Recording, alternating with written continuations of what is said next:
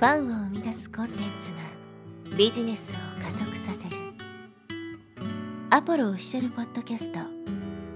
超ブログ思考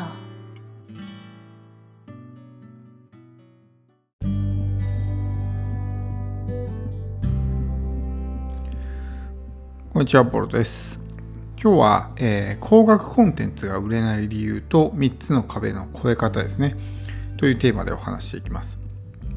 3つの壁ってご存知ですかね？コピーライティング勉強してる人はおそらく知ってるかなと思うんですけど、えー、読まない、信じない、行動しないというですね、えー、見込み客はですね、レターを読まないし、レターを信じないし、レターを読んでも行動しないということです。で、この3つの壁を越えていかないといけないんですよっていうのを、まあ、コピーライティングで、えー、まあ、話してるわけですね。だからいかにこの3つの壁を越えるのかってことがすごく重要になってきますよってことを、まあ、コピーライティングで学ぶわけですけどこの壁の越え方があるんですよね。まあ、それはちょっとねあの一般的にコピーライティングで習うやり方とは全然違う、まあ、方法なんですけど、まあ、その超え方とあとですね高額コンテンツが売れない理由っていうものもですねそこに絡めてお話ししていきたいと思います。まあ、高額コンテンツというと、まあ、大体、えー、まあ3万から、まあ、それ以上ですね。5万10万とか。あんまり20万とかっていうコンテンツ売ってる人は少ないと思うんで20万とかになるとね塾とかコンサルとか、えーね、そういう風な感じになるんで、まあ、コンテンツ呼んでいいのかどうかわかんないですけど、まあ、大体3万以上ぐらいのものを販売していて売れない、えー、人ですね。でこういろいろですね僕もまあ今までいろんなコンテンツ買ったりとか、まあ、そういう塾的なもの、えー、工学塾とかね、えー、そういうものに参加してきましたし、まあ、そういう要するに工学コンテンツを作って売りましょうみたいな、えー、ところに参加してたこともあったんですよね。いろいろ。でそういうなところを見ていて思ったのはですねやっぱり大半の人はですね成果が出てないんですよ大半の人まあ、一握りの人は成果が出てるんですけど、あの、あ、ちょっとね、話一旦脱線しますけど、あの、ね、わずか3ヶ月で、例えば月収100万稼ぎましたとかってよくあるじゃないですか、実績で。で、あれって、まあ、ね、桜である場合もあるんですけど、もしあれが真実だったとしてもですね、あの、その塾なり、まあ、コンサルなりが始まって3ヶ月で、結果が出たっていうだけなのでその前段階でもうすでに何年もビジネスをやってる人の可能性があるわけですね。そこはしっかり間違えないようにしないと、ね、全くのど素人で未経験から3ヶ月で結果が出てるわけじゃなくてそこまでずっと長くビジネスをやってきてて、ね、あんまり成果が出てなかったけどその塾なりに入ってやって3ヶ月で結果が出ましたってことだからあの3ヶ月でね、月収100万とかっていうのは、全くゼロスタートっていうわけではないので、そこはね、えー、間違えないようにした方がいいかなと思うんですけど、ちょっとね、話が脱線しちゃったんですけど、ねえー、そもそも、その、大半の人がですね、そういう高額塾とかに参加して、高いコンテンツを作って売りましょうみたいなコンセプトのところに参加して、え結果が出ていないと。ノウハウは素晴らしいのに結果が出ていないということですね。でその理由は何なのかってことを考えた時にまあ一番はやっぱりそのハードルが高いっていうのが一番なんですね。僕は常に言ってるんですけど、いきなりね、今までそんなこうネットでビジネスをやったことはない人が、いきなりじゃあね、5万、10万のコンテンツね、えー、まあ3万でもいいですよ。作って売りましょうって多分難しいと思うんですよ。やることが多すぎるし、レベルが高すぎるからついていけないんですよね。だから僕はいつもね、もっとハードル下げましょうと。電子書籍とかあったらもう99円から出せるし、ユーデミーだってね、0円で無料のコースも作れるんだから、まずは作るっていうね、最初の低いハードルを超えていきましょうってことを僕は常に言ってるんですけど、まあ、いきなりそういうね、え高額コンテンツを販売するみたいなところにボカンと入っちゃうから何もできずにね、えー、もうそのまま諦めてしまうみたいな風になっちゃうんですけど、まあ、これが一番大きな理由です。で、もう一つ理由があって、ちゃんとコンテンツも作りましたと。で、セールスレターも書きましたと。だけど売れないというパターンも結構あるんですね。僕もまあいくつかそういうところに参加してきて自分自身がそういう時だこともあったし周りのね他の参加者の人がそういう状態だったこともあるわけなんですよでも彼らは言われた通りのことをやってるんですよ。こういうふうにコンテンツを作りましょうって言って作ってこういうふうにデータを書きましょうって言われてその通りにやってでも結果が出ないんですよ。でこれなんでかっていうとですねその大半のまあ、そういう高額コンテンツを売りましょうみたいなコンセプトの塾とかあるいはそういう、ま、情報商材ですね、いろいろチェックしてみて僕はやっぱ気づいたんですけどあのねすごく大事なものが抜けてるんですよ。だから売れないんですね。すごく大事なもの。何かっていうとマーケティングですよ。マーケティング。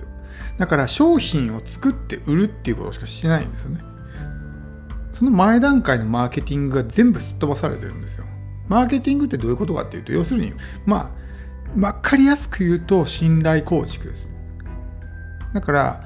ね、えー、商品ってマーケティングができてたら売れるんですよ。普段から情報発信をして価値提供して例えば自分のファンの人ができたとしますよね。そしたらそういう人たちにね商品紹介したら買ってくれるんですよ。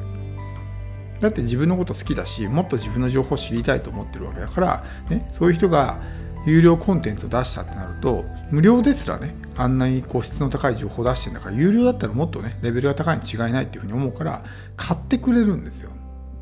でもそのマーケティングの部分情報発信やなんやねっていうところ価値提供とかそういうところを全部カットして商品の作り方とかレターの書き方しか教えないから結果が出ないんですよね。マーケティングってすごく大事なんですよ。そのセールスに至るまでの、まあ、下準備というか、お膳立てというか、がマーケティングなんですね、要するに。だからこのマーケティングがもう100%バチンと決まったら、セールスなんかしなくても商品って売れるんですよ。僕自身もいくつかね、講座とか持ってますけど、まあ、そういう一般のパブリックに出してるもの、例えばインフォトップとかそういうところにパブリックで出してるものもあればですね自分で直接メルマガの読者の人に販売しているようなものもあるんですね。両方に出してるもの。でも全然やっぱりね売り上げって違うんですよ。インフォトップの方はあんまり売れないけどメルマガの方はボコボコ売れるみたいな。でなぜかっていうとメルマガの読者の人っていうのはもう僕のことを知ってる人たちなんですね。知ってるしメルマガに登録するってことはこの人の情報を聞きたいと思ってる人が大半なんです。わざわざメールアドレスを差し出してうざいメールがね うざいメールというか毎日メールが送られてくるのをそれでもいいっていうふうにね思う人だけがメルマガに登録するじゃないですか。だから、もう信頼構築ある程度できてるわけですよ。だから買ってくれるんですね。で僕の商品も、メルマガの人、信頼構築ができてる人だからそこまで買ってくれるわけであって、インフォトップに出してるもの、完全にパブリックの場合出していて、僕のことを知らない人が、ね、えー、ページに来るようなところに売ってる場合っていうのはあんまり売れないんです。だからそれはやっぱマーケティングしてるかしてないかの違いなんですね。だから自分の知名度が上がってきたりすると、ね、勝手に相手がもう自分のことを知ってたりとかするからそれでも売れたりするんですけど知名度がないうちっていうのは、まあ、誰も自分のことを知らないっていうふうになると自分でその自分のファンを作っていかないといけないわけですねでもほとんどのそういう高額コンテンツ売りましょうみたいなところはそのコンテンツの作り方とセールス、まあ、要するにコピーライティングですね。そこしか教えないんですよ。だから売れないんですね一番大事なのはその前のマーケティングの部分。どうやって情報発信をしてどうやってファンを作っていくか。どうやって信頼構築をしてどうやって価値提供していくかっていうところをやらないとやっぱりね売れないんですよ商品って。それって別にねそのコンテンツビジネスだけじゃなくて全てのビジネスそうだと思うんですよ。やっぱりマーケティングがしっかりできてないと商品って売れないんですよね、いいもの作ってれば売れるっていうのは間違いで売り方を知らないと売れないんですよ商品っていうのは。だから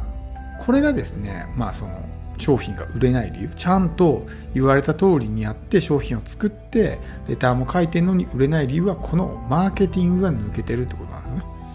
で最初にこの3つの壁の越え方って話をしたと思うんですけど読まない信じない行動しない。で例えば信じないとかだと根拠がないとかね、えー、あるいは読まないとかっていうところ信用してないとかってあるじゃないですかでもマーケティングができてたらこの3つの壁で全部超えれるんですよ。例えば、多分ですけど、この音声を聞いてるあなたは、まあ、初めての人は別ですけど、何回も聞いてるあなたは、少なくとも僕に対してある程度の信頼を寄せてくれてると思うんですよ。この人は真面目にコツコツやってる人だとか、誠実にビジネスやってる人だっていう風には思ってくれてると思うんですね。僕が出してる情報に価値を感じるかどうかはわからないですけど、少なくとも印象としては真面目にやってる人だとかってね、人を騙すような人じゃないっていうのはわかると思うんですよ。ってなると、読まない、信じないってね、そうなのかなっていうと、そういうわけじゃないと思うんですよね。ちゃんと聞いてくれるし、話は。読んでくれるんですよ。で信じてくれるでしょうしね。でもし、まあ、その実績とかねもし僕はなかったとしてもおそらく普段出してる情報がめちゃくちゃ有益な情報だったら、ね、実績あるないとかっていうことよりももうあこの人普段から有益な情報出してるから、ね、有料コンテンツでももっと有益な情報出してくれるに違いないって思ってくれるんですよだから要するに実績とかいちいち見てないんですよねもう普段の自分を知ってるからね、あれだけ価値の高い情報を出してる人だからっていうところでこの、えー、まあ、実績がないっていう壁も越えれるんですね。まあ、最後の行動しないっていうところはね、えー、なかなかその難しい部分もあるかもしれないですけど、まあ、この人が言うならね間違いないってことで商品を買ってくれたりとかってあるわけじゃないですか。だからマーケティングができてたらこの読まない信じない行動しないっていう3つの壁を越えれるんですよ。それをねまああの3つの壁っていうのは、まあ、基本的にそのコピーライティングのくだりでしか言われてないでコピーライティングってもともと広告に対する、まあ、セールスみたいなねセールスレターを書くための技法だから基本的には自分のことを知らない不特定多数に向けてどういうふうに書くのかみたいなことを教えてる、まあ、ものなので、えー、そういうふうにね3つの壁みたいなものがありますけどでも自分のですねことを知ってる人であればそういう3つの壁すらそもそもなかったりするわけですよ。例えば自分のことをよく知ってる知り合いとか友達に商品を売るってなったら売れると思うんですね。全く知らない人に商品売るよりも知り合いとか友達だったら売れると思うんですよ。で知り合いとか友達は自分の話も聞いてくれるし信じてくれると思うんですね。なんかそういうことなんですよ。友達に売るのか、ね、赤の他人に売るのかっていう違いだけ。そういうことですね。だからこのマーケティングさえしっかりできていれば商品って売れるんですよ。でこの3つの壁を越えられるということですね。だから特にその低額なコンテンツってね別にマーケティングしなくても売れるんですけどやっぱり高額なものになればなるほどマーケティングができてないと売れないのでなんで僕の商品はね売れないんだろうとかっていうふうに悩んでるんであればおそらくマーケティングがちゃんとできてない可能性があるんで特にそういうね作り方とか売り方だけを教えてるところっていうのはマーケティングをね、まあ、やらないとこが多いのでちょっとそのマーケティングをやる。まあ、情報発信、価値提供、信頼構築、そういうところをやるっていうことをですね、ちょっと意識してもらえればいいかなと思います。